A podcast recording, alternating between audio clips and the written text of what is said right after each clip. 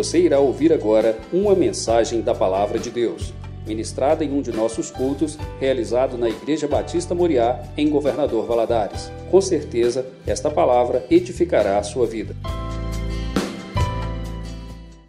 Eu gostaria de te convidar a abri-la nesse momento no livro de 2 Reis.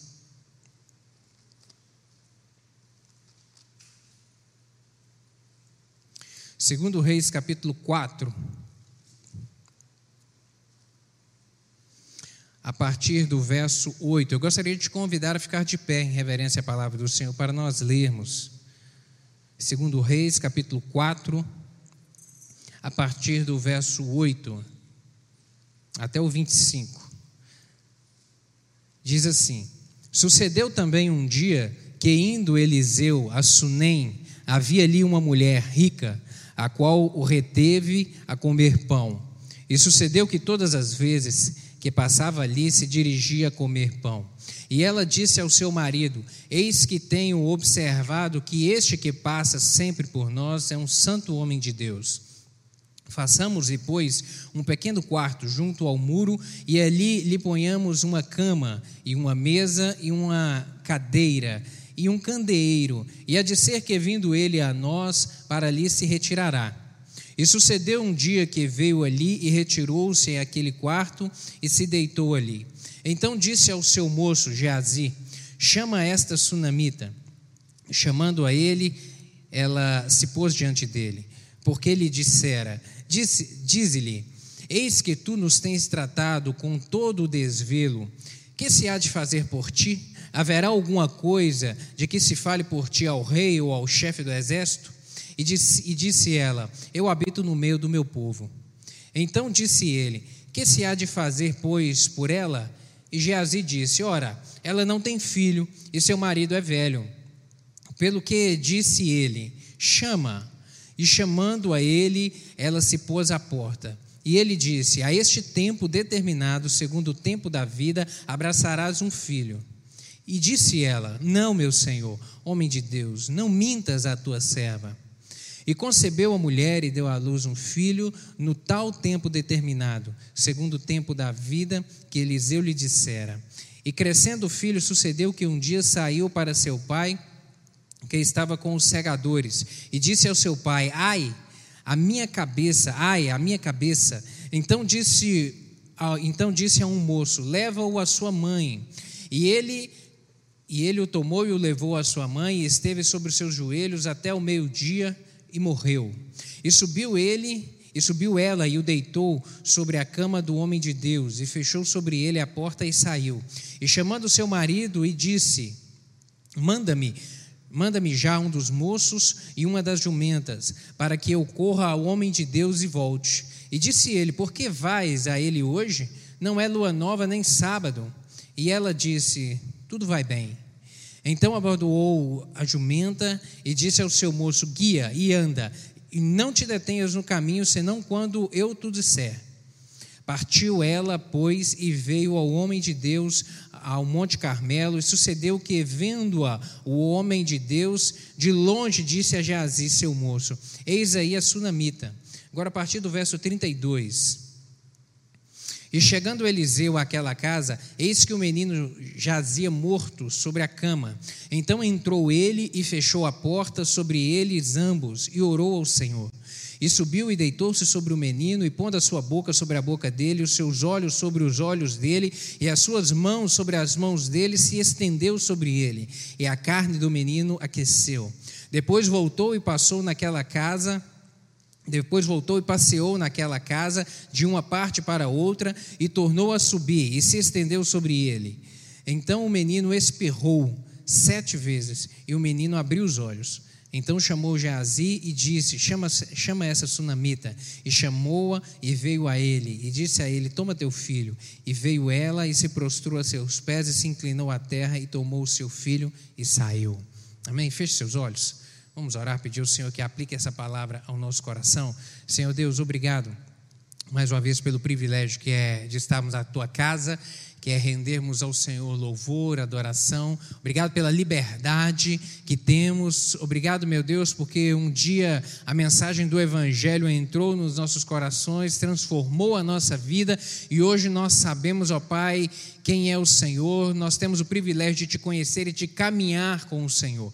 Meu Pai amado, e nesse momento que vamos estudar a tua palavra, meditar nela, eu lhe peço que o teu Espírito Santo possa falar conosco. Fique à vontade neste lugar, Espírito Santo, o Senhor já é, o Senhor é bem-vindo aqui, o Senhor já foi entronizado neste lugar. Meu Pai, eu lhe peço que o Senhor possa falar conosco neste momento. Eu lhe peço que o Senhor fale de uma maneira pessoal e profunda o coração de cada um dos meus irmãos aqui presentes. Em nome de Jesus, aqueles que estão conectados conosco também, meu Deus, que os corações se aquietem neste momento, que haja concentração à palavra do Senhor, para que possamos dela sermos alimentados. Meu Deus, em nome de Jesus, eu lhe peço que o Senhor repreenda todo e qualquer espírito maligno que queira roubar essa semente nessa hora. Aquieta os corações e a mente, em nome de Jesus. Dá-me graça para transmitir essa palavra, Espírito Santo, pois eu dependo inteiramente de Ti. Em nome de Jesus que eu lhe oro, meu Deus. Amém. Você pode se sentar, meu querido? Não desista do que é seu. A lição que nós vamos estudar nessa manhã vai falar a respeito, nós queremos enfocar principalmente a, a respeito de perseverança a respeito de perseverar, a respeito de não titubear, a respeito de não fraquejar, de não desistir na caminhada da vida. Muitos crentes, muitas pessoas têm perdido a bênção de Deus.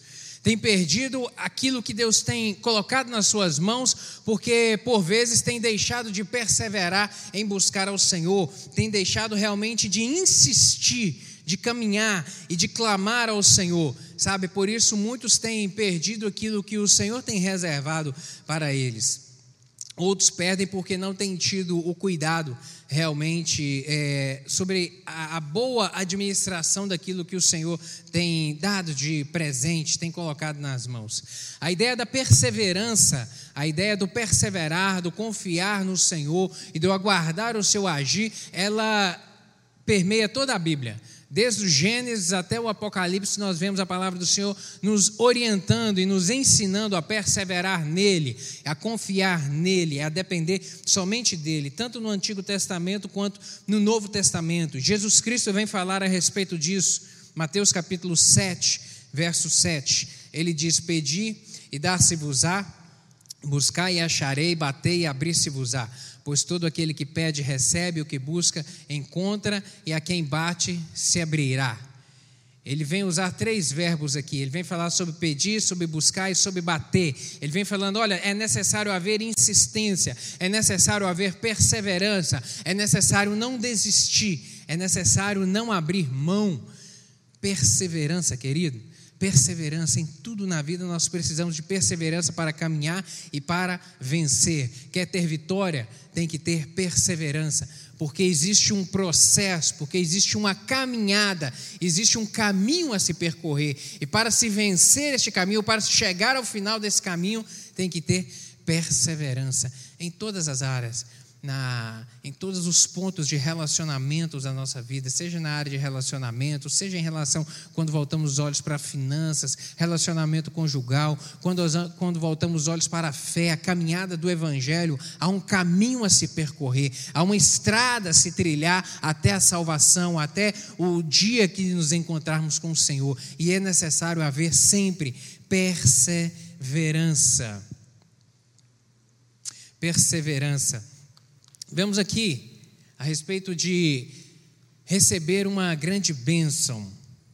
Quero começar a entrar nesse texto aqui para falar a respeito disso, receber uma grande bênção. O texto relata aqui a história de uma mulher rica, uma mulher abastada, uma mulher que tinha muitos servos, uma mulher que tinha uma casa é, muito boa, que vivia uma situação financeira estabilizada, que estava tudo tranquilo na vida dela, que tinha um marido, que tinha um relacionamento, ao, ao que indica que o texto, um relacionamento estabilizado, tudo caminhando muito bem. Mas era uma mulher estéril, era uma mulher que não tinha filhos.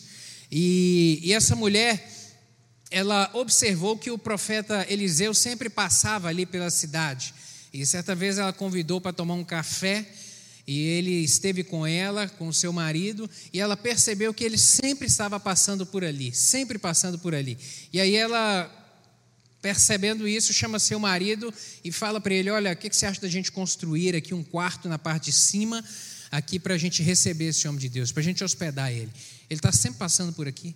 Ele está sempre de passagem por aqui e ele precisa de descanso, ele precisa de ser alimentado. A gente já tem abençoado ele é, com o alimento, mas vamos, vamos hospedar ele? E o marido topa. E o marido fala: não, vamos fazer. Ele constrói um, eles constroem ali um quarto para um quarto de hóspedes no segundo andar da casa e Eliseu passa a frequentar ali aquele lugar, passa a se hospedar ali naquele lugar. A gente vê aqui que a mulher ela é diferente do homem, né? A mulher ela tem uma percepção que o homem não tem. A mulher é, é uma benção, esposa é uma benção, né, Chico? Esposa é uma benção, sabe? Esposa é uma benção na vida do marido porque ela vê o que a gente não enxerga.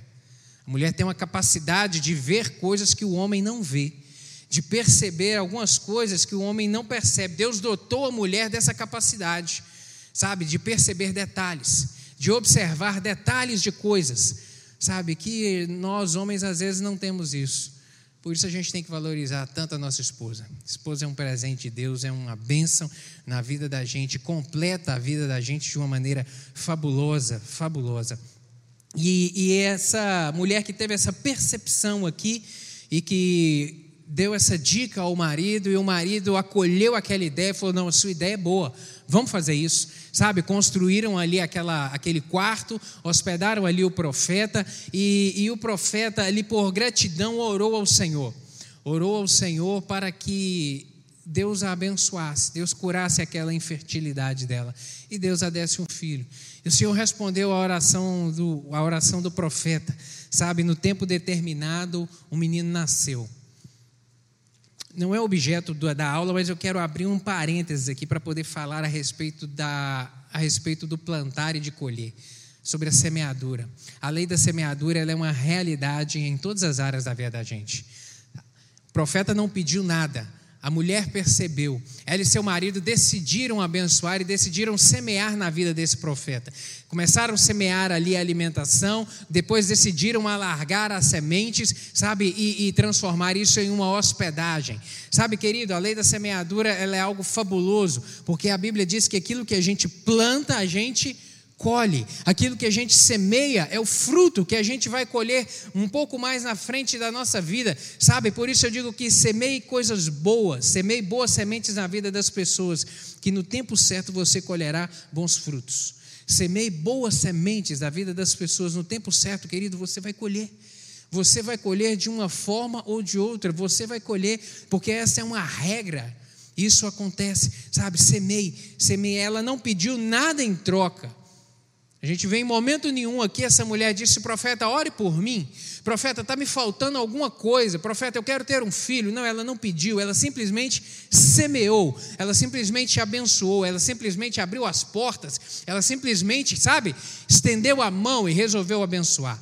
E quando nós fazemos isso, sabe, na vida das pessoas, nós vamos colher, uma hora ou outra, em um momento ou outro, colheremos, sabe, plante amor plante companheirismo, plante ajuda, plante afeto na vida das pessoas, você vai colher isso. Você vai colher isso. Plante amor, companheirismo, afeto, um abraço, estender as mãos, uma ajuda, sabe? No momento certo você vai colher. A Bíblia nos diz isso, Provérbios, capítulo 11, verso 25, diz que a alma generosa prosperará e o que regar também será regado. A alma generosa ela prosperará e aquele que regar ele também será regado. Sabe, Gálatas capítulo 6, verso 9, vai nos dizer isso também. E não nos cansemos de fazer o bem, pois no tempo próprio colheremos, se não desanimarmos. No tempo próprio, não cansemos de fazer o bem, não se canse, meu querido, de abençoar a vida das pessoas e de semear na vida delas, daqueles que estão ao seu lado. Não se canse, no tempo certo você vai colher. No tempo certo você também será regado. Em um momento você será regado na vida. Mas seguindo aqui, o inesperado nós vimos nessa história que aconteceu na vida dela. E o inesperado surge, o inesperado surge. Um certo dia, quando o menino já era um pouco crescido, ele passou mal. O menino ficou doente, uma dor de cabeça, algo algo totalmente fora do comum. Ali o menino começa a passar mal, estava no campo com o pai, e o pai diz a um dos servos que levasse o menino para casa. O menino foi levado para casa, a mãe acolheu o menino, deitou o menino no colo e ficou com ele, segundo o relato que nos diz, de manhã até na hora do almoço. E ao meio-dia o menino morreu. Ela percebeu que o menino morreu, gritando de dor ali, aquela, aquela situação é, totalmente fora do controle o inesperado. O inesperado ele surge na vida de todos, mais cedo ou mais tarde. O inesperado acontece na nossa vida. O inesperado não pede licença para poder entrar na porta da nossa casa, ele simplesmente entra. Simplesmente entra. O dia mal sim, chega sem aviso. O dia mal não manda recado antes. Às vezes a gente consegue perceber que um tempo, uma tempestade está se aproximando, às vezes a gente consegue perceber que uma, que, que uma tempestade está chegando e que, e que vai acontecer, mas por outras vezes não. Por outras vezes o inesperado acontece de repente. De repente, assim, muda. De repente, muda. De repente, tudo que estava bem vira de pernas para o ar. De repente, tudo que estava em ordem se desajusta. De repente, por um fato por um evento, por um acidente, por uma enfermidade, por um telefonema, chega o inesperado. Um tempo difícil, um tempo de dor, um tempo de dificuldade. O inesperado chegou aqui na casa da sunamita de repente. De repente, de repente já chegou na sua vida, de repente chegou na sua casa esse ano, sem você perceber, sem te avisar. Ou quando você olha para trás, você de repente já teve experiências assim que você fala: "Nossa, aquilo que aconteceu na minha vida foi foi tão assim abrupto, foi tão imediato". Tenho certeza que você já deve ter vivido experiências de inesperado que surgiu na sua vida de repente, de repente. E a palavra do Senhor, ela nos orienta a respeito disso, para que a gente tenha ciência que isso vai acontecer na nossa vida e para que isso não cause temor no nosso coração. Jesus Cristo, em João capítulo 16, verso 33, ele fala: Tenho-vos dito isto para que em mim tenhais paz. Tenho-vos dito isso para que em mim você tenha paz. Sabe, no mundo tereis aflições, mas tem de bom ânimo, eu venci o mundo. Ele começa o versículo dizendo: Eu tenho dito isso, para que em mim você tenha paz. Olha, eu estou avisando, tempos difíceis virão. Eu estou avisando que tempos de inesperado vão surgir na sua vida, mas eu estou avisando para que em mim você possa ter paz, você possa descansar, para que você não seja pego de surpresa. Eu já estou te avisando, isso vai acontecer. O inesperado vai surgir na sua vida, mas eu tenho dito isso para que em mim, não naquilo que você tem, não na, na, nas coisas que estão à sua volta, na circunstância você venha descansar. Não, para que em mim você possa ter paz paz. Eu venci o mundo e você também vai vencer. Jesus Cristo vem nos dizer isso, confiar nele, esperar nele. O cristão não está imune, não está imune ao, ter, ao inesperado, mas ele pode descansar na certeza de que o Senhor está sempre no controle. Deus está sempre no controle. Você pode dar um glória a Deus por isso? Deus está sempre no controle. Nada foge às mãos dele. Nada pega o Senhor de surpresa. Sabe, o inesperado, ele é surpreendente para você. O inesperado é surpreendente para mim, mas não é para Deus. Já estava na agenda dele. Já estava sabe, anotado por ele, ele já sabia, ele já tinha conhecimento disso. O inesperado é surpresa para você, surpresa para mim, não é para Deus. Ele tudo governa, ele tudo domina, ele tudo dirige. Mas atitudes diante da adversidade, nesse momento em que o inesperado surge. Sabe, querido, existem cristãos que se desesperam nesse momento. Há pessoas realmente que se desesperam diante do infortúnio sabe? Mas o exemplo aqui da Sulamita, ele deve ser lembrado e deve ser imitado, e deve ser copiado, porque o exemplo, dessa, o exemplo que essa mulher deixou para a gente nesse momento de infortúnio na vida dela é realmente algo surpreendente. Agiu com sabedoria. Agiu com sabedoria. Eu gostaria que a gente meditasse aqui em algumas dessas ações dela. A primeira coisa que a gente precisa de observar no momento que o inesperado surge é não se precipitar é não ser afoito, é não perder o controle. sabe, a precipitação é uma atitude que impede a gente de pensar. Quando a gente está afoito, a gente respira de forma ofegante e oxigena menos o cérebro. E, em razão disso, a nossa capacidade de raciocinar diminui. No momento da notícia ruim, no momento do tempo ruim, a gente tem que, por isso que a Bíblia nos orienta a ter domínio próprio. E o domínio próprio é respirar fundo. E o domínio próprio é não tomar uma atitude abrupta, é não tomar uma decisão abrupta. Sabe, tomar decisões precipitadas quando se está em desespero pode culminar em derrota, pode culminar em graves prejuízos. A mulher aqui, ela esteve com os filhos, no, com o filho no colo desde manhã até o meio-dia e o menino morreu. E ela via ali a situação do menino se agravando. E eu penso que durante esse tempo foi o tempo em que ela estava pensando: o que, que eu vou fazer? O que eu vou fazer? Alguma coisa eu vou fazer. Mas o que eu vou fazer? Sabe, ela esteve ali pensando para poder tomar a decisão e tomar a decisão certa. Ela falou: não, eu vou buscar o profeta. Eu vou buscar quem realmente pode me ajudar. Eu vou ir atrás. Sabe, durante aquele tempo todo, ela, eu, eu imagino comigo que ela estava pensando isso. Eu vou buscar ajuda, eu vou atrás do profeta, ele pode me ajudar a resolver este problema.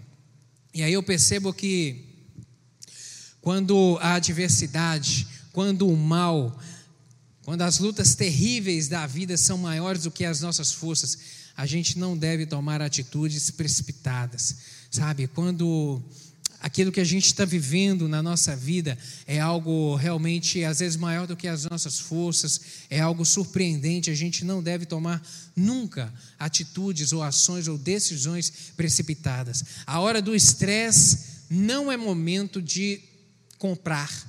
Na hora do estresse não é momento de tomar decisão de vender. Na hora do estresse não é momento de tomar decisão de mudar, de, sabe, de fazer mudanças na vida. Não. A hora do estresse é a hora de parar. A hora que a gente está envolvido, às vezes em uma situação de grande tensão, não é a hora de tomar decisão, é a hora de aquietar, é a hora de orar, é a hora de pedir o Senhor para acalmar a alma, para orientar os pensamentos, para tomar a decisão certa, para não se ter prejuízo. Quantas pessoas já sofreram grandes prejuízos porque tomaram uma decisão que não devia ter tomado num momento de estresse? Quantas pessoas? De repente seja você. Às vezes já teve algum prejuízo na vida, tomou uma decisão que se arrependeu em uma hora de estresse ou em uma hora de agitação. Não, vou, vou fazer isso. Não, mas não, não pensou direito e aquilo ali te trouxe um prejuízo tão grande. Quantas pessoas se enrolam, se enroscam na vida porque tomam decisões precipitadas, envoltos em emoção. Na hora que está envolto em emoção, querido, sob forte emoção, não é momento de se tomar decisão. Vou comprar, vou vender, sabe, vou, vou, vou, vou mudar, vou fazer isso ou aquilo. Não, pare, aquiete, deixa a alma aquietar, ore, peça direção ao Senhor. Meu Deus, me mostra o que, é que eu devo fazer, me mostra o rumo aqui a seguir, meu Deus, e o Senhor vai dar a direção certa. O caso da Sulamita aqui era um caso impossível de ser resolvido. Aos olhos humanos, impossível de ser resolvido. Era um momento de muito estresse para ela naquele momento, mas ela teve sabedoria para tomar a decisão certa. Sabe, ela teve calma suficiente para pensar e agir o que ela deveria fazer naquele momento. Qual era o caminho que ela deveria percorrer, por onde ela deveria ir naquele momento. Ela teve essa calma e essa tranquilidade para tomar a decisão de que eu vou ao profeta, eu vou buscar ajuda, é isso que eu vou fazer. Decisão na hora certa traz solução para a vida da gente. Provérbios capítulo 18, verso 21. O sábio Salomão diz o seguinte: A morte e a vida estão no poder da língua, quem bem a utiliza come do seu fruto. A morte e a vida está no poder da língua. Isso fala sobre ter domínio da língua, mas o que controla a língua? A nossa mente. O que a gente pensa é o que a gente fala, sabe? Por isso que a morte e a língua vão estar no poder da língua. A morte e a vida estarão no poder da língua, porque nenhum momento de estresse, nenhum momento de forte emoção é o momento onde estamos mais sujeitos e vulneráveis a falar coisa que a gente não devia falar a dizer o que a gente não deveria dizer, sabe? A abrir a boca para comunicar algo que a gente não deveria. A morte e a vida estão no poder da língua. Tenha cuidado no que você fala no momento de estresse. no momento que está agitado, no momento que está nervoso. O profeta Isaías, no capítulo 26, verso 3, ele vai dizer que tu conservarás em paz. Tu conservarás em paz aquele cuja mente está em ti, cuja mente está firme em ti, porque ele confia em ti. Tu conservarás em paz aquele cuja mente está firme em ti, pois ele confia no Senhor. Esse o Senhor vai conservar em paz, mesmo no momento da tribulação, mesmo no momento da dificuldade, mesmo no momento da angústia, no momento da dor. Aquele que confia no Senhor, ele tem paz. Ele tem paz. A alma dele se aquieta, porque ele sabe que nada foge do controle do Senhor. Que Deus continua sendo Deus sempre. Que Deus continua no domínio de tudo, sempre, sempre, sempre. E ela tomou a atitude certa aqui que era que é a de procurar ajuda. Procurar ajuda. Ela não ficou parada. Ela percebeu que aquela luta, que aquela situação era mais forte do que a, as suas forças e que ela precisava de ajuda. Sabe? Ela foi atrás do profeta porque ela sabia que ele era a pessoa certa que poderia ajudá-la naquele momento. Busque ajuda, meu querido busque ajuda. Não adianta ficar sentado, chorando, ou por vezes murmurando, ou esperando que alguém tome a atitude em seu lugar. Não pare. Tome a atitude certa. Não fique parado, querido. Não fique parado. Não adianta ficar parado. O que precisa de ser feito, faça. O que precisa de ser feito, faça. No momento da adversidade, a gente precisa, por vezes, de buscar ajuda. De buscar ajuda de ir atrás de alguém que pode realmente nos ajudar, seja um amigo, seja um irmão, seja o pastor, seja um parente, seja alguém que pode estender a mão, alguém que pode caminhar junto no momento da dificuldade, alguém que pode abraçar, alguém que pode orar, sabe? Mas não fique só, não se isole, não adianta ficar isolado ou às vezes pensando que, não, eu vou dar conta de resolver sozinho. Às vezes não dá e precisa de ajuda, precisa de ajuda, sabe? Peça ajuda, peça ajuda. Na Bíblia, nós encontramos exemplo de pessoas que pediram ajuda. Moisés, abra sua Bíblia, por favor, livro de Êxodo, capítulo 17, versos 11 a 13. Vamos ver aqui Moisés pedindo ajuda a Arão e a Ur, que o sustentaram em um momento em que ele estava com seus braços já cansados. Êxodo capítulo 17, versos 11 a 13, diz o seguinte: Quando Moisés levantava a mão, Israel prevalecia. Quando, porém, ele abaixava a mão, prevalecia Amaleque. Ora, as mãos de Moisés eram pesadas, por isso tomaram uma pedra e a puseram por debaixo dele, e ele nela se assentou.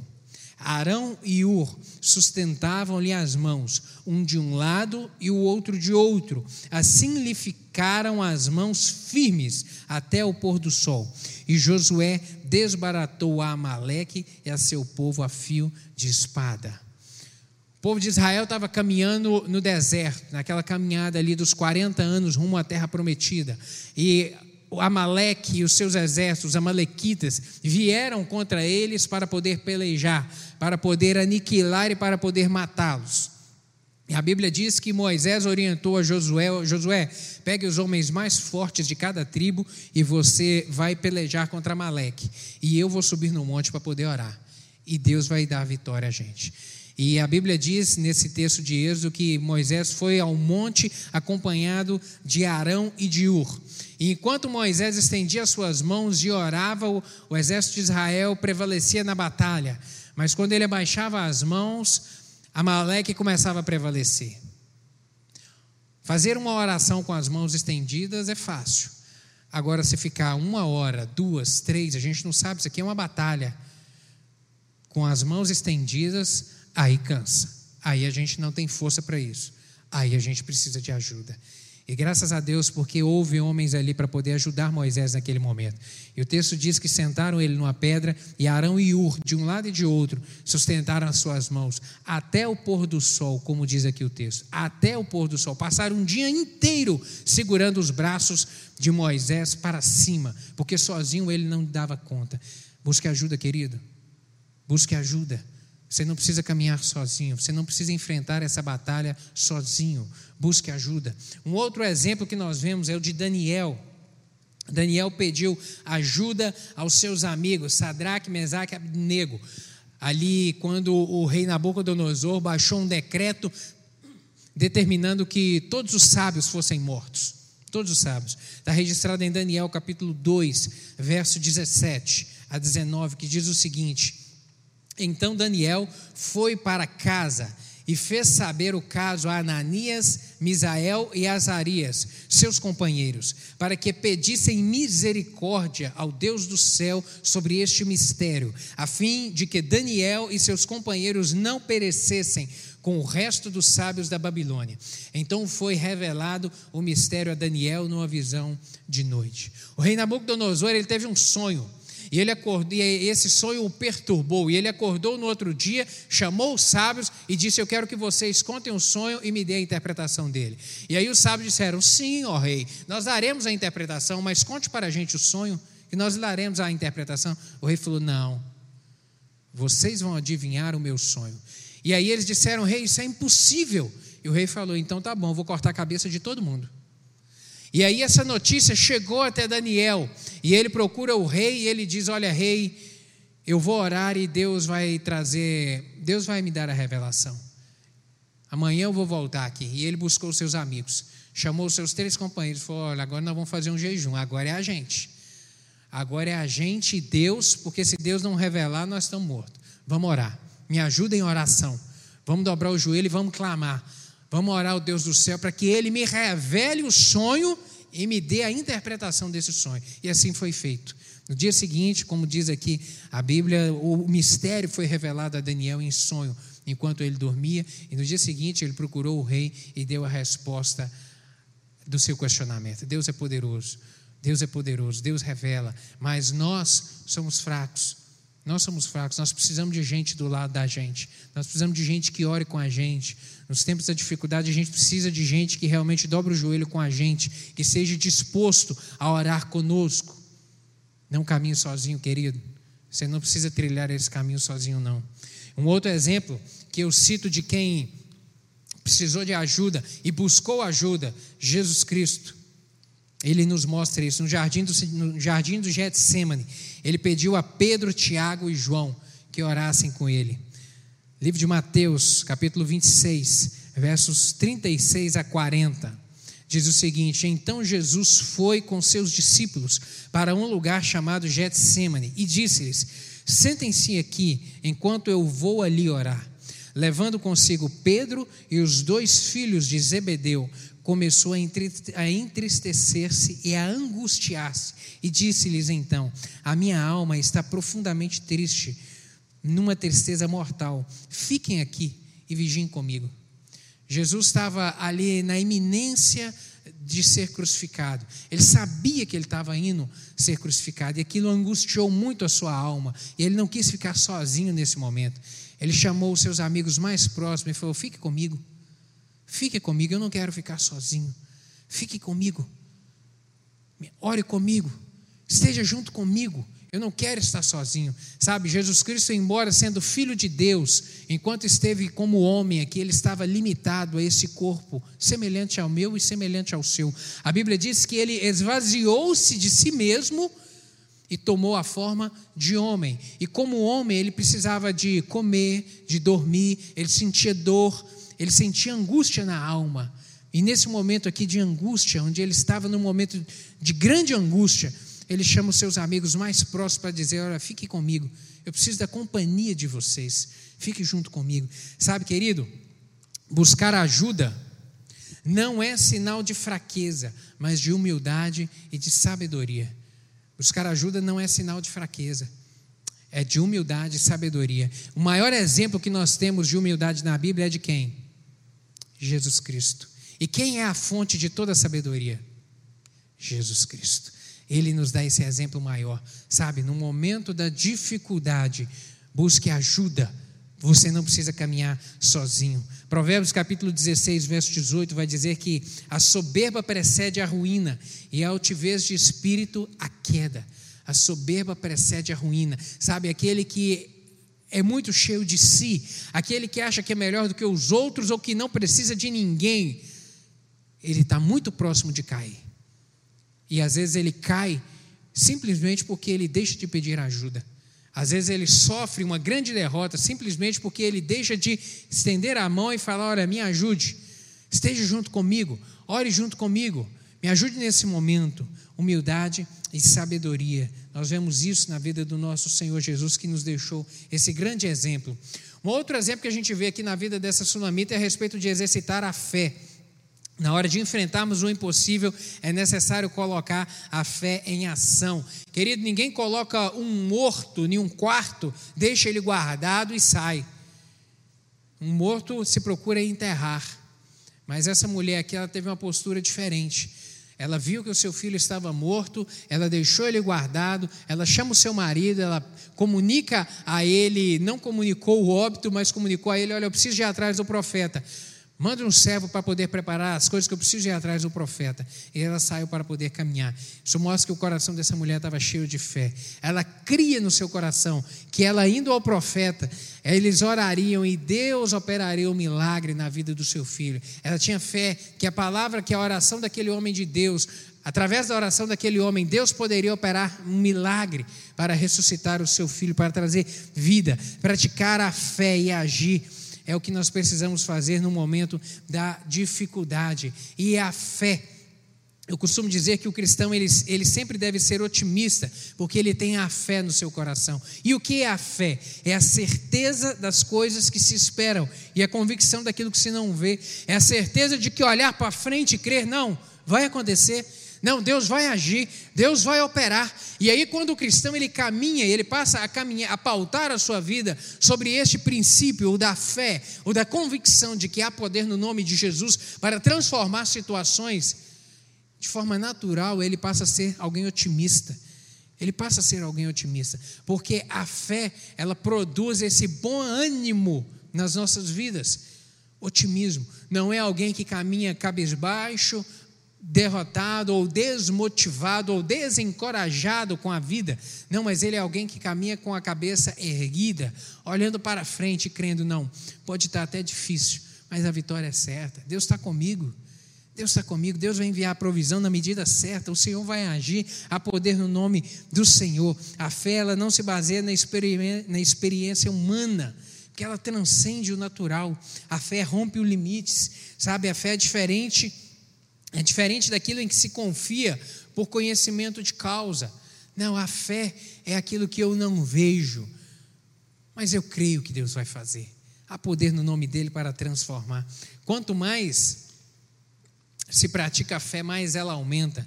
Quanto mais se caminha em fé, mais ela produz resultado nas nossas vidas, mais ela é alargada. O exercício da fé é imprescindível, querido, para que Deus opere a nosso favor. Hebreus capítulo 11, verso 6 vai dizer a respeito disso. De fato, sem fé é impossível agradar a Deus, porquanto é necessário que aquele que se aproxima de Deus creia que Ele existe e que é galardoador dos que o buscam. Fé Fé é necessário, sempre. Uma outra coisa que eu aprendo aqui na vida, que a gente vê de exemplo na vida dessa sunamita, é a respeito de sabedoria, usar a sabedoria. Sabe, a sunamita ela não se precipitou e ela não fez escândalo.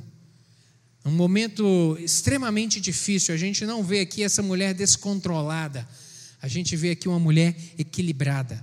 Uma mulher que agiu com equilíbrio, deixou o menino morto no quarto e foi pedir ajuda pediu ajuda ao marido, falou: Olha, eu preciso de ir até o profeta. A gente, a Bíblia não relata que essa mulher saiu desesperada, gritando que meu filho morreu, meu filho morreu, me ajude, me ajude. Não, ela de uma forma equilibrada. Ela disse ao marido: Olha, eu preciso de ir ao profeta, prepare as coisas para mim. E ele ainda diz: o marido questiona: Olha, mas não é o tempo, não é o normal ir neste momento. É, geralmente você não vai uma hora dessa, não, mas eu preciso de hoje. Eu preciso de hoje. Preciso de encontrar ele hoje prepara as coisas para mim. Sabe, ela falou apenas o essencial, agiu com sabedoria. E agir com sabedoria é o que a gente tem que proceder na nossa vida para a gente caminhar bem. Exemplos de sabedoria de gente que num momento de estresse agiu com sabedoria. Abigail, esposa de Nabal, um grande exemplo. 1 Samuel capítulo 25 vai contar essa história. Davi pede aos seus aos homens que estavam com ele ali, no tempo em que ele ainda estava fugindo do rei Saul, pede aos homens para que fossem até a casa de Nabal para poder pedir a ele uma ajuda, um sustento, um mantimento, algum recurso.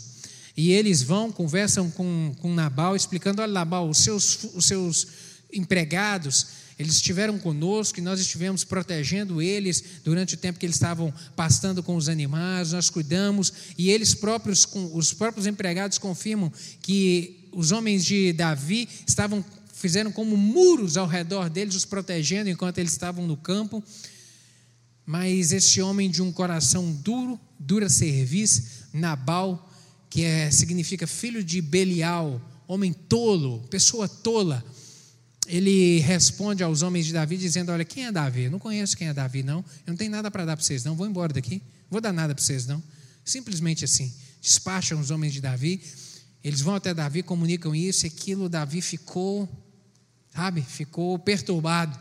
E falou: Então eu vou lá conversar com ele. Chamou 400 homens, tiraram a espada e foram até a casa de, de Nabal.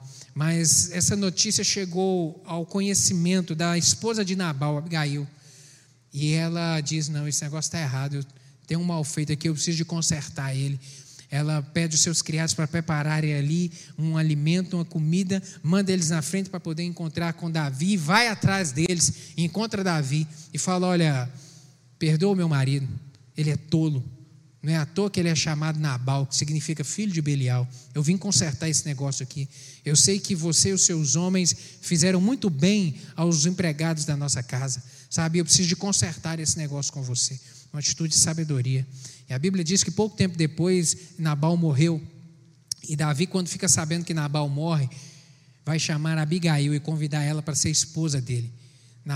Davi queria pessoa sábia do seu lado, ele queria uma esposa sábia, uma mulher de sabedoria, que administrasse bem as situações, os momentos difíceis, que tivesse uma palavra sábia para poder entrar e para poder sair. Sabedoria, querido, a sabedoria ela contorna problemas, contorna situações. Um outro grande exemplo de sabedoria que eu vejo é Neemias, na reconstrução dos muros de Jerusalém, que teve sabedoria para pedir ao rei as coisas que eram necessárias para a obra, teve sabedoria para conversar com os moradores de Jerusalém a respeito da orientação sobre como cada um deveria ajudar nessa obra da construção, teve sabedoria, sabe, para não se desestabilizar quando frente ali à oposição dos inimigos que se levantaram contra ele. Sambalá e Tobias, gente que não queria ver a obra indo para frente, e ele teve sabedoria para poder até enfrentar os inimigos, não dar cordas para eles. Sabedoria. Sunamita teve isso nesse momento de grande estresse na vida dela, e a gente precisa de ter na nossa. A ausência de sabedoria, ela traz problema. E um exemplo que a gente tem na Bíblia de ausência de sabedoria num momento de tomar decisão é Roboão sabe? Roboão, filho de Salomão. No momento ali em que Salomão morre, que ele se assenta no trono, as pessoas do reino se ajuntam a ele e, de, e pedem a ele que aliviasse a carga tributária do povo que estava pagando altos impostos. E ele diz: Não, não vou aliviar nada, não. Se o meu pai cobrava muito imposto, eu agora vou cobrar o dobro, vou cobrar o triplo de vocês. Você precisa de trabalhar mais. E aquilo trouxe uma grande revolta no coração do povo, e isso ocasionou a divisão do reino. Reino do norte com dez tribos e reino do sul com duas tribos. Ficaram duas tribos acompanhando ele, sabe? Um grande problema que surgiu ali na vida de Roboão.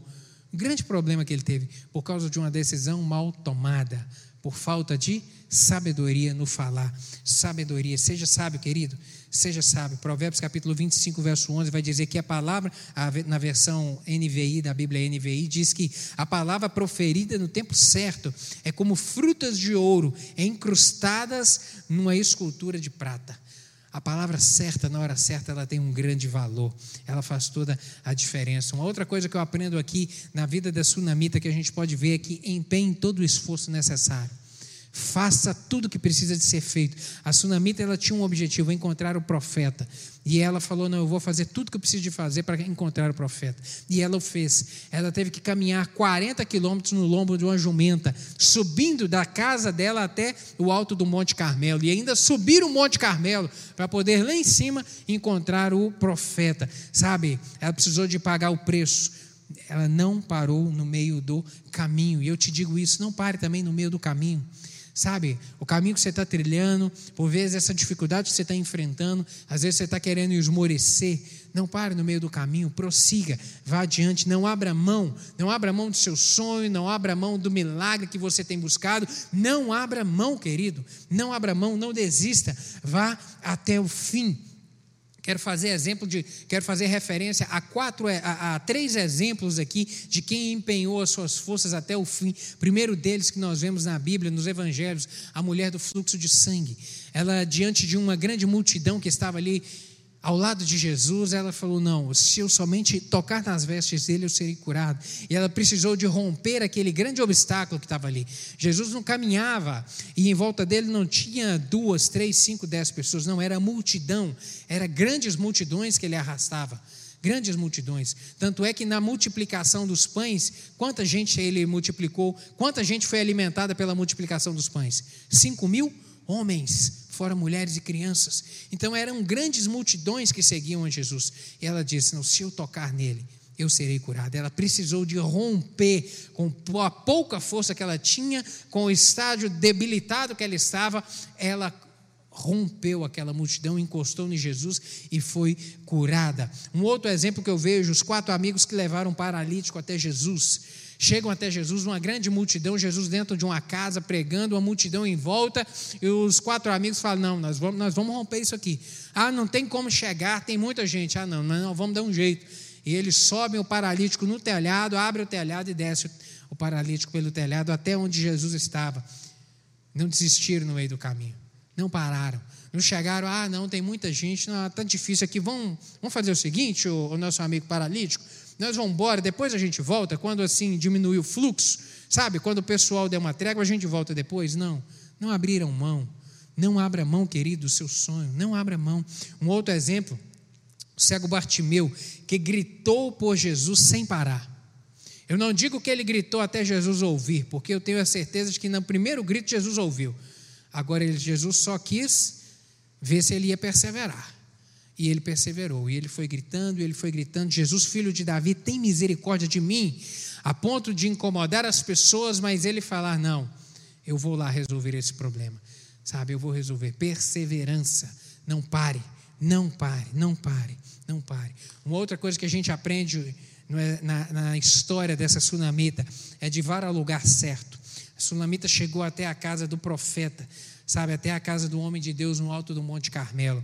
Sabe o que, que significava o Carmelo? O Carmelo era o lugar da presença de Deus, era o lugar onde o Deus se manifestou de uma maneira poderosa ali através do profeta Eliseu, quando mandou o fogo do céu para consumir o holocausto. Sabe, o Carmelo era o lugar onde significava a presença de Deus, onde Deus estava. Meu querido, e quando o impossível bater a sua porta, vá à presença de Deus. Quando o inesperado bater a sua porta, vá em busca de Deus. Vá em busca de Deus, não pare, vá em busca de Deus. E a igreja, nós sabemos disso, ela não é o único lugar onde Deus está. Mas onde Deus é bem tratado, ele se manifesta mais. Isso é uma grande verdade. Deus só está aqui? Não, Deus não está aqui. O próprio Senhor Jesus disse nos evangelhos que entra no teu quarto, fecha a porta e ora, e Deus que está no céu ouvirá a sua oração. O Senhor te vê e te conhece onde você está, mas neste lugar aqui, que é um lugar onde nos reunimos para poder adorar o nome do Senhor, invocar o nome do Senhor, render a Ele louvor e adoração, Ele se faz presente. Onde Ele é bem tratado, Ele manifesta mais. Querido, onde nos reunimos aqui, para invocar o nome do Senhor. Tenha certeza, a presença do Senhor está aqui conosco. Por isso que eu digo: busque o Senhor, busque a casa do Senhor. Um tempo da dificuldade, um tempo do problema, é hora de vir à casa do Senhor, de marcar aqui um encontro com Ele, porque aqui Ele é invocado, e onde Ele é invocado e bem tratado, Ele se faz presente. Uma outra coisa que nós aprendemos aqui na vida dessa mulher é que procure a pessoa certa. Ela foi até ao profeta. Ela falou: Eu preciso de encontrar o profeta, o homem de Deus, sabe, para ser, para orar, para clamar, para levar a ele o meu problema, porque eu sei que ele pode orar ao Senhor, sabe, querido? Deus levanta pessoas é, para agirem em locais específicos no reino dele, para agirem, ocuparem lugares específicos. E ele levanta pastores, e pastores foram postos como homens de Deus para cuidar do rebanho, anjos de Deus para cuidar do rebanho. Apocalipse capítulo 2, em diversos textos, ele capítulo 2 e capítulo 3 vai falar a respeito do anjo da igreja, que é a pessoa do pastor, a quem o Deus atribuiu a responsabilidade de cuidar do rebanho e atribuiu também autoridade espiritual para poder orar e clamar, para ser o guia do rebanho. Na hora da dificuldade, busque seu pastor.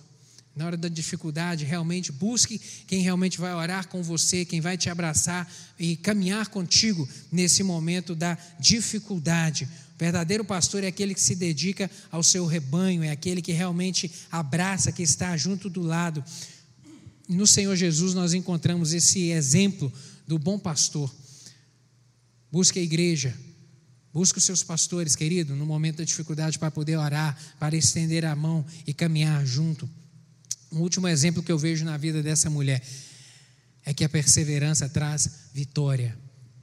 O menino estava morto, mas ele ressuscitou e foi entregue a ela. Ela obteve uma grande vitória em razão da sua perseverança. O milagre aconteceu em razão da sua perseverança, mesmo diante da, do, das dificuldades, mesmo diante dos obstáculos que ela teve que enfrentar ali, em razão da sua perseverança, o milagre aconteceu, o milagre foi manifesto. E a Bíblia nos orienta a perseverar e a não esmorecer, esperar o agir de Deus.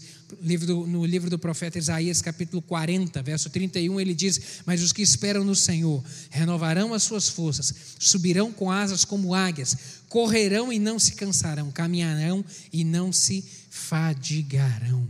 Caminharão e não se fadigarão, porque o nosso Deus é Deus que nos sustenta. A perseverança traz vitória. Eu caminhar para o final desse estudo. Razão para que não desistir. Não desistir primeiro, porque Deus, ele é o Deus do impossível.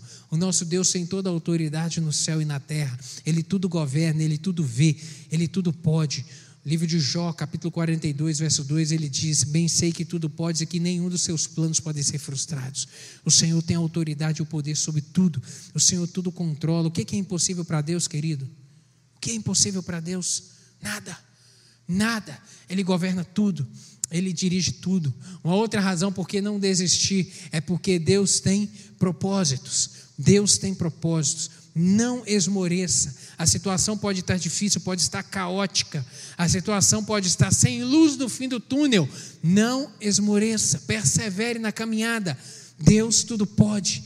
Deus tudo pode, nada acontece desapercebido aos olhos dele. Romanos capítulo 8, verso 28. O apóstolo Paulo vai dizer o seguinte: Sabemos que todas as coisas cooperam para o bem daqueles que amam a Deus, daqueles que são chamados segundo o seu propósito todas as coisas cooperam para o bem. O bem de quem? Daqueles que amam a Deus. Então, se você ama a Deus, você pode ter a, a, certeza e a tranquilidade no seu coração de que tudo que vai acontecer vai cooperar para o bem. Mesmo o problema vai cooperar para o bem. Mesmo a dificuldade vai cooperar para o bem. A Bíblia diz isso. Ela garante isso tudo coopera para o bem. Na vida daquele que serve a Deus não existe sorte nem azar. A propósito de Deus. Amém, meu querido? Na vida daquele que ama a Deus, que caminha com Deus, não existe sorte ou azar. Ah, não existe, ah, eu, eu tive a sorte, ah, fui bem sucedido, eu tive sorte. Não. O, o, o, o infortúnio aconteceu na minha vida, eu sou azarento. Não, querido. Entenda isso. Todas as coisas cooperam para o bem. A vida do cristão existe propósito de Deus. Há um propósito de Deus nisso. Há um propósito de Deus nessa situação que você está enfrentando. Entenda isso. Há sempre um propósito. Há sempre uma direção do Senhor. Por isso, não desista. No tempo de Deus, Ele vai enviar a provisão. No tempo de Deus, Ele vai enviar a resposta do que você precisa e também porque a palavra final ela pertence a Deus. A palavra final pertence a Deus. O fim só é o fim quando Deus diz que é o fim. Só quando Deus diz, a última palavra pertence a Ele, querido. Às vezes você está enfrentando esse momento de dificuldade, se questionando o porquê disso, ou até quando será isso, ou, ou, ou isso não vai mudar nunca. Não, querido, Sua história ainda não acabou. Sua história ainda não acabou e Deus está no controle dela. Deus vai trazer a resposta certa no momento certo, na hora certa. Deus não fraqueja, Deus não erra um endereço, Deus não se esquece, Deus tudo controla, Deus tudo pode. livro de Josué, capítulo 14, tem uma história maravilhosa. A história de um homem que confiou em Deus, história de Caleb. Deus fez uma promessa a Caleb. E essa promessa foi se cumprir 45 anos depois. Com 40 anos, quando ele, ele e Josué, como espias, vão à terra prometida e trazem ali uma boa notícia até Moisés, falam que a terra era boa, que manava leite e mel, e que se o povo confiasse em Deus, eles teriam vitória no Senhor. Naquele momento, Deus libera uma palavra através de Moisés para a vida dele, de que ele herdaria aquela terra. 45 anos depois, com 85 anos de idade, já um senhor de idade, ele entra na terra prometida, obtém vitória, e Moisés, Deus disse através da vida de Moisés que a terra onde ele pisou os pés seria dada a ele por herança, na parte onde coube a ele ir como espia. E o monte que ele pisou os seus pés, 45 anos depois, ele chega a Josué, ele diz: Josué, você lembra da palavra que Deus disse a mim, a meu respeito e a seu respeito, 45 anos atrás? Pois hoje eu ainda estou forte, eu tenho vigor para conquistar essa terra. Deus vai cumprir essa palavra em mim, na minha vida, na minha casa, na minha família. E 45 anos depois essa palavra foi cumprida, porque Deus cumpre o que diz. Deus cumpre. Todas as coisas cooperam para o bem. Todas as coisas cooperam para o bem. Não desista, querido. Sua história não chegou ao fim. Amém? Sua história não chegou ao fim, não desista, não pare no meio do caminho, sabe? Não desista, não desista. Eu quero terminar essa palavra nessa noite, nessa manhã, te dizendo isso: não pare. Pode parecer difícil, pode parecer até longa essa caminhada, não pare, não pare, não esmoreça, não abra mão. A sunamita aqui, ela não abriu mão da vida do seu filho, ela não abriu mão da bênção que Deus havia dado a ela, ela era estéril e ela não abriu mão fácil disso. Ela poderia ter ido simplesmente enterrar o filho, mas ela não, ela disse: Não, eu vou, eu vou tentar, eu vou buscar, eu vou orar, eu vou atrás do homem de Deus, porque há poder no nome do Senhor para operar o milagre. Eu creio que se o profeta orar, o meu filho pode ressuscitar. E ela foi atrás não desistiu. Não desista, meu querido. Não desista, não desista. Você pode estar passando por um momento muito difícil, mas nada acontece na sua vida sem que Deus permita. Creia nisso, creia nisso. Nada acontece sem que Deus permita. Ele está no controle de tudo. Ele está no controle da sua vida. Acredite sempre. Confie no Senhor. Não desista. Amém? Não desista. Vamos orar? Gostaria de te convidar a ficar de pé. Vamos orar? Eu não sei como é que você está na caminhada da vida no dia de hoje. Não sei se você está, de repente, enfrentando momentos de dificuldade, tempos difíceis na sua vida. Eu não sei. Mas uma coisa eu sei: se você não desistir, a vitória é certa. Se você não desistir, a vitória é certa. Não desista dos seus sonhos, querido. Não desista da sua casa, não desista do seu casamento, não desista da sua família, não desista da sua empresa, não desista do seu emprego, não desista do seu trabalho, não desista das coisas que Deus tem colocado nas suas mãos, não desista do seu filho, não desista do seu marido, não desista, não desista dos seus pais, não desista, querido, não desista aquilo que o Senhor tem te dado nas suas mãos para você sonhar, para você crer, ou aquilo que já está com você, que às vezes vem uma situação difícil, vem um inesperado e arrebata aquilo das suas mãos, não desista, ei, não desista. Não desista, o Senhor está te dizendo isso nessa manhã. Não abra mão, persevere nessa caminhada, persevere em clamar, persevere em buscar. A vitória é certa para aquele que confia no Senhor no Senhor. Deus tem plantado um sonho no seu coração. Não desista, persevere. Há um longo caminho a percorrer, mas não desista, não pare no meio do caminho. Não pare no meio do caminho. Ei, a última palavra é do Senhor, meu querido. Confia nele, persevere nessa caminhada. Se essa palavra falou ao seu coração, se o Espírito Santo ministrou no seu coração, coloque a mão aí no seu coração e fala: Senhor, eu tomo posse dessa palavra nessa manhã. Deus, me ajude a perseverar, me ajude a não desistir, Senhor, me ajude a não abrir mão, me ajude a não abrir mão, a não esmorecer, a, a não, sabe, meu Deus, me ajude a continuar, me ajude a não desistir das coisas, as bênçãos que o Senhor tem me dado, me ajude a perseverar. Deus, obrigado pela palavra do Senhor, que é que nos dá rumo certo na vida que nos encoraja na caminhada da vida e que nos mostra, Pai, que com o Senhor a gente pode seguir para frente, a gente pode olhar para frente, a gente pode enfrentar as dificuldades da vida, como o Senhor Jesus disse que nós enfrentaríamos. Meu Deus, a gente enfrenta confiando no Senhor e a gente olha para o Senhor e não desiste na caminhada. Meu Deus, o Senhor conhece o coração de cada um dos meus irmãos aqui nessa manhã. Meu Deus, há pessoas que às vezes estão desanimadas, que estão desencorajadas. Meu Deus, há aqueles que estão aqui nessa manhã que estão, ó Deus, às vezes abrindo mão das coisas, abrindo mão de sonhos, ó Deus, desistindo de propósitos, desistindo de, de um pai, de uma mãe, de um filho, de um marido, de uma empresa, porque estão enfrentando dificuldade. Deus, em nome de Jesus, essa manhã a tua palavra veio para nos encorajar a perseverar. Meu Deus, e perseverar é continuar de pé, é continuar com a cabeça erguida. Meu Deus, é continuar com o coração cheio de fé, crendo que o Senhor é o Deus de milagre, crendo que o Senhor controla todas as coisas, crendo que a última palavra pertence ao Senhor e crendo que o Senhor tem poder no céu e na terra para mover o sobrenatural a nosso favor. Meu Deus, eu lhe peço que nessa manhã o Senhor possa derramar um bálsamo, meu Deus, no coração dos meus irmãos, para renovar o ânimo, renovar perseverança, para caminharem e não desistirem, para não esmorecerem, para não, ó Deus, abrirem os braços, meu Deus, mas para continuarem de pé, crendo no Senhor, olhando para o Senhor, meu Deus, e perseverando na caminhada. Em nome de Jesus, completa essa palavra no coração de cada um, meu Deus, e manifesta, ó Deus, com sinais e prodígios, meu Deus, do Senhor na vida de cada um deles. É o que eu lhe peço em nome de Jesus. Amém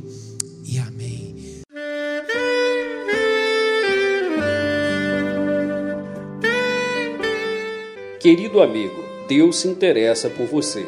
Ele conhece as circunstâncias atuais da sua vida. Não hesite em buscá-lo. Em Jeremias 33, versículo 3, ele nos diz: Clama a mim e responder-te-ei, e anunciar-te-ei coisas grandes e ocultas que não sabes.